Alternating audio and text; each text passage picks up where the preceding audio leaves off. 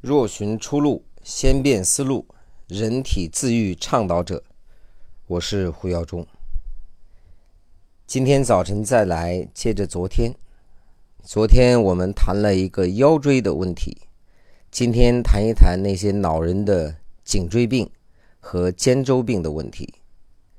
先从肩周说起，在十年前啊，我的左肩。就有比较严重的肩周病，民间叫五十肩，什么意思啊？五十岁了，气血开始衰败，这个肩周就出问题了。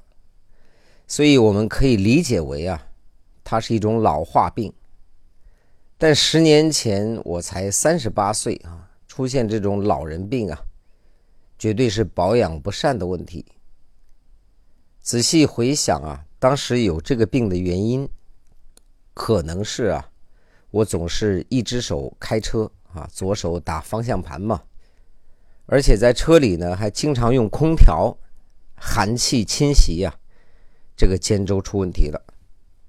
严重的时候啊，就是我洗头，我的左手抬不过耳，左手只能去拿洗发水，用右手一只手去挠头。只要试图抬过耳朵，那个肩周啊剧痛无比。尝试过拉伸啊，把手撑在门框上去拉伸，尝试过针灸，也尝试过让人给自己做按摩。按摩的时候，你发现它里边会嘎嘣嘎嘣响，所以按摩师告诉我们里边有劳损。所有这些方法呀，我发现操作完之后有所缓解。但是定期都要去按摩呀、针灸啊，每天那个拉伸剧痛无比，给生活呀带来很大的困扰和烦恼。如果各位也有肩周病啊，我想告诉大家，这十年我走过怎么样的路，然后他怎么样康复的。有一种说法呀，说肩周和颈椎病有一些共同的原因，就是这个人承担的事情太多。扛的压力太多，当然在临床医学上不承认这个观点啊，这还是一个比较争议的话题。但十年之来，呃，我做到的事情是啊，把自己的欲望合理的管控了。目前经常念一句真言嘛，啊，六十分万岁，差不多得了，就是要治疗自己完美主义的强迫症。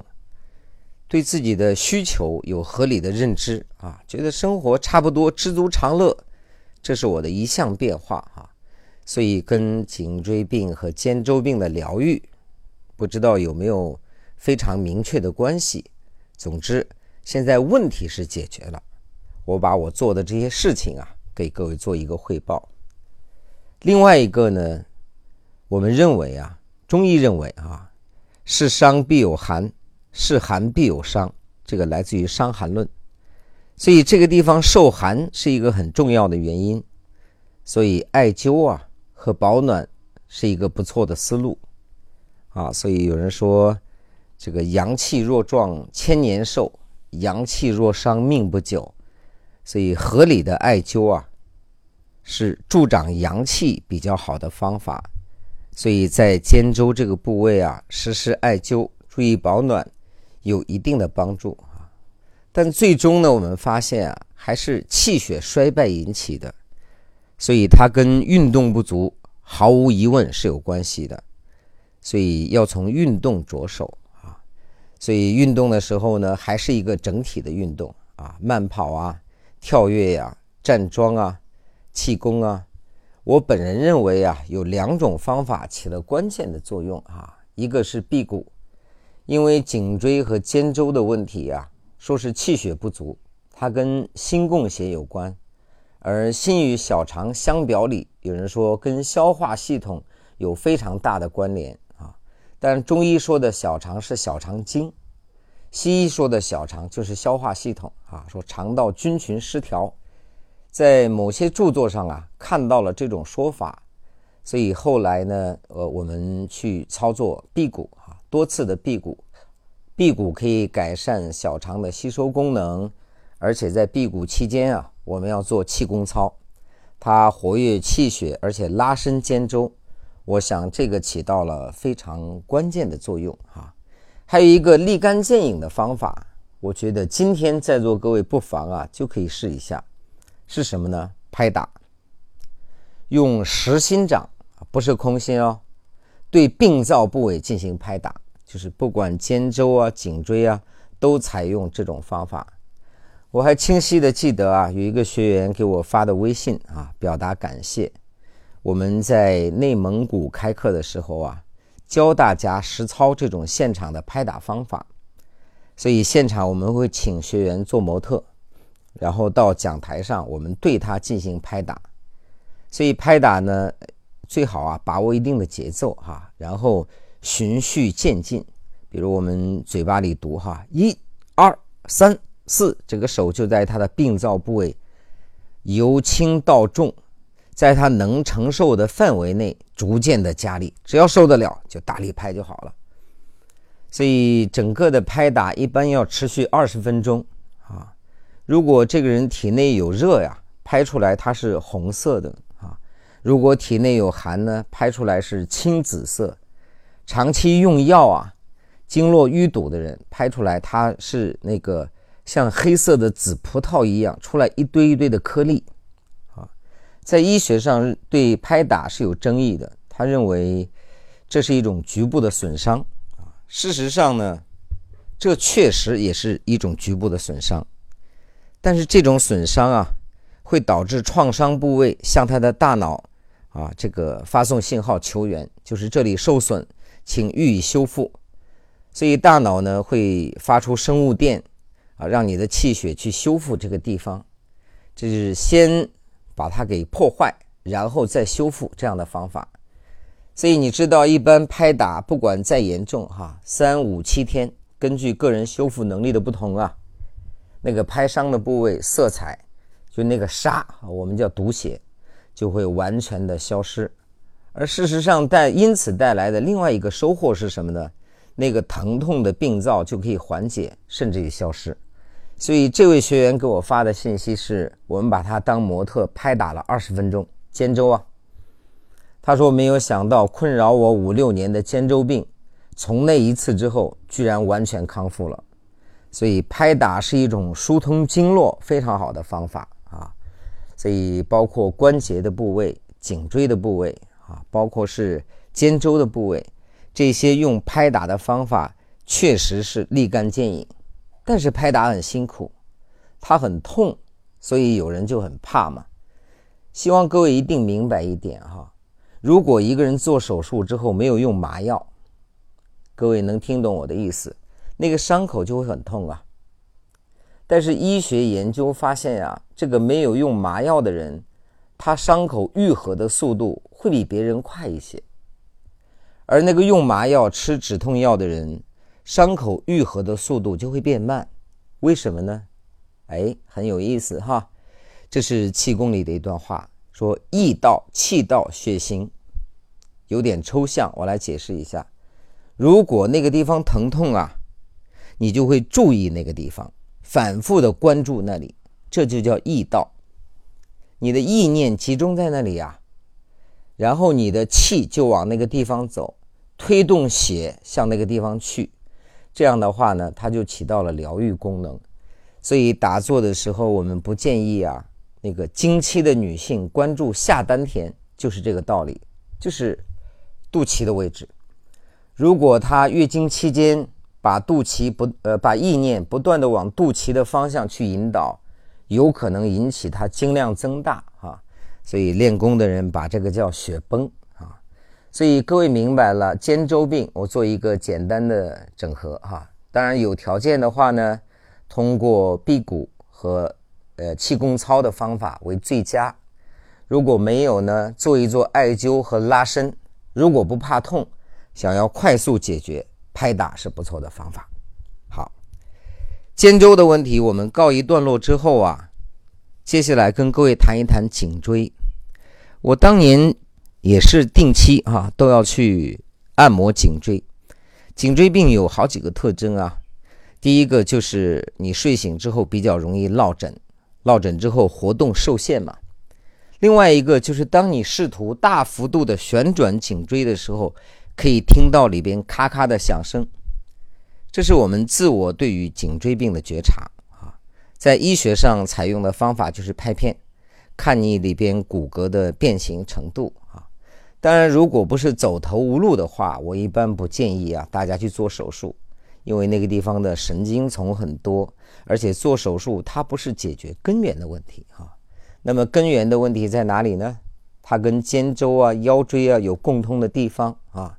第一个有人说是压力啊，嗯，呃，然后一个呢说是气血呀，所以有人说我这个主要是枕头不合适，主要是我睡觉姿势不好。其实它不完全是哈，那只是一个诱因，它根本的原因还是来自于气血的衰败。你不相信？你看看你家孩子，啊，是呃三五岁啊，五六岁啊，你把他抱起来扭成麻花睡，他醒来也不会落枕，因为又是那句话嘛，骨正筋柔，气血自流。换句话说啊，你筋骨老化，气血不畅，这是一个非常关键的问题。所以颈椎病通过按摩会缓解，这个不需要我多讲哈。但是颈椎病本身是很难根治的，颈椎会引起手发麻、上肢压迫啊、心慌气短，有可能引发高血压、引发偏头痛啊、睡眠障碍，所以甚至于引发偏瘫，甚至于死亡。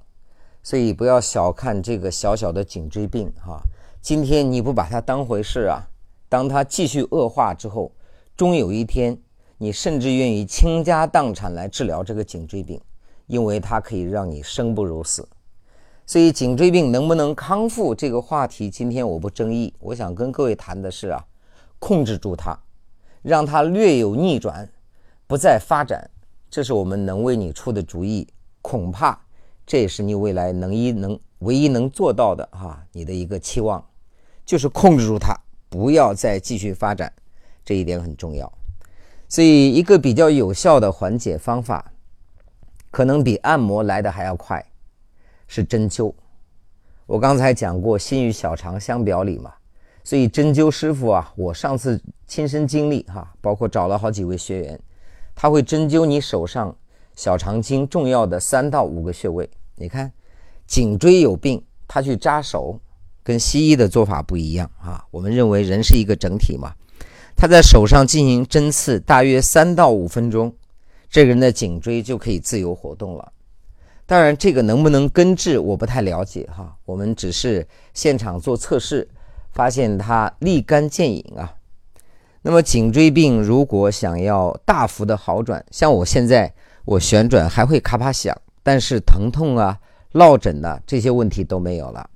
我觉得第一个要保暖，所以古人呢围一个围脖是有道理的啊。第二一个，你的床和枕头要合理啊。